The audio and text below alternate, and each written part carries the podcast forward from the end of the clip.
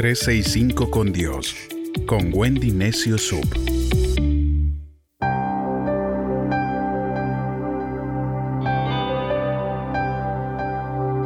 ...2 de diciembre... ...te veo en el cielo... Los 2 de diciembre para mí no son iguales sin ella. Y hablo de mi abuela, Ángela. Y es que la extraño tanto. En este mes, que es un mes en el que uno tiene a su familia mucho más cerca, quizá habrá alguno que te falte en la mesa, porque hay varios que ya partieron, y esos son los héroes anónimos en nuestro corazón. Todos tenemos una historia a quien contar, alguien que quisiéramos que esté aquí con nosotros y ya no está contarle con alegría cómo obtuvimos ese título universitario o cuando nos mudamos de casa, cuando nos traicionaron, presentarle a un novio o que nos acompañe cuando un amigo se enfermó. Díganmelo a mí. Mi abuelo Denny era el mejor médico de la familia y aunque de profesión él era artista, él era dibujante y pintor. De vocación estudió medicina natural.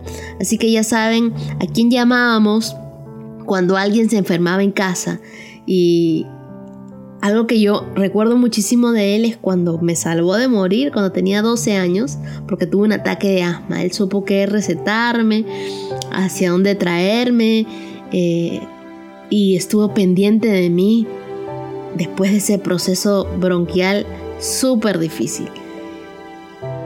Tengo en mi mente los mejores recuerdos de mis abuelos. ¿Y qué te digo de mi otro abuelo? Germán. Extraño mucho sus llamadas al alba. Cada día que era mi cumpleaños llamaba a cantarme, venía a la casa a desayunar con sus tamalitos calientes y siempre sé que se escucha una música celestial con saxofón en el cielo. Sé que tú también tienes a alguien que se fue y es esa nubecita más en el cielo a la que tenemos que saludar. Muchas veces le preguntamos a Dios por qué. Quizá no tiene sentido para nosotros lo que ha sucedido, pero Dios lo permitió. Y dentro de su plan divino para cada uno de nosotros estaba también un proceso de partida, un proceso de despedida. Cuando mis abuelos fallecieron, yo sentí un gran vacío. Me llené de dudas, de preguntas para con Dios. No tenía ganas de levantarme. Veía a mis padres llorar y sufría demasiado. Hasta que un día oré y encontré este pasaje en la Biblia que está en el Salmo 94, 19, que dice, Señor, cuando en mi angustia iba en aumento, tu consuelo llenaba mi alma de alegría. Ese mismo día empecé a pedirle a Dios que su consuelo inundara mi vida y la de mi familia. ¿Y qué creen? Tuve un sueño. Vi a mi viejito vestido de blanco, construyendo algo con ladrillos, y cuando se percató de mi presencia me dijo, vieja, estoy bien, estoy mejor, aquí estoy sirviendo a mi Señor. Y me repetía eso, estoy bien, estoy bien.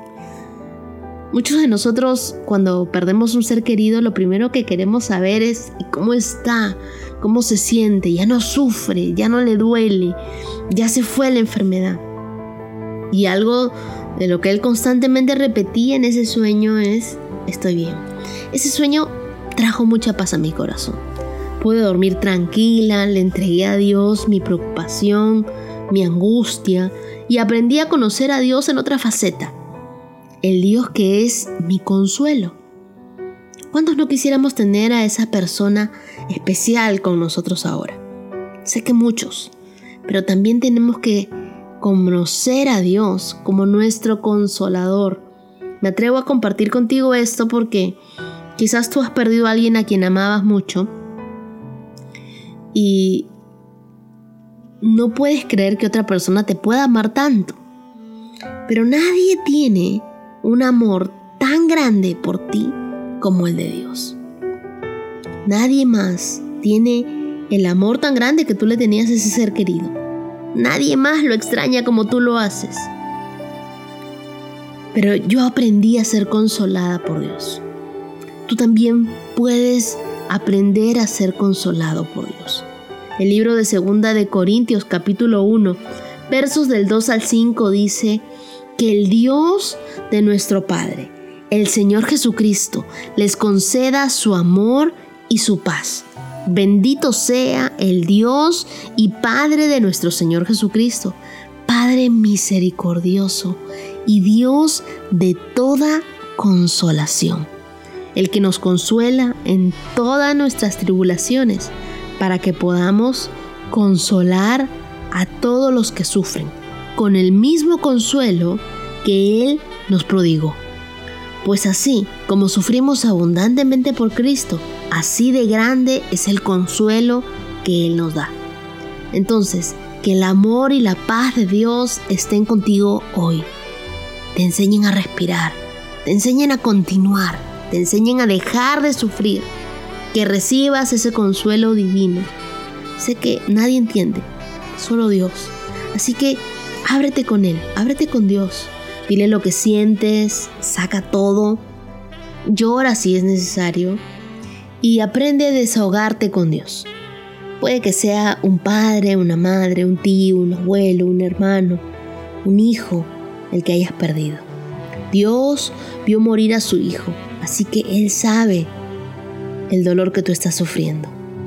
Él sabe que es lo que duele ver partir a alguien. Así que tú puedes pedirle a Dios un sueño, como lo hice yo, un versículo, o simplemente la certeza de que está bien. Yo estoy segura de que Dios te va a responder. Mis abuelos se me adelantaron, me ganaron en la carrera y vivo una vida con mucha esperanza. Sé que, aunque no están a mi lado físicamente, los llevo dentro de mi corazón, con sus enseñanzas que calaron profundo, sus apellidos los llevo con orgullo y su legado permanece conmigo. Así que aférrate al consuelo de Dios, abrázate a esa esperanza. y estoy segura que a ellos los veré en el cielo.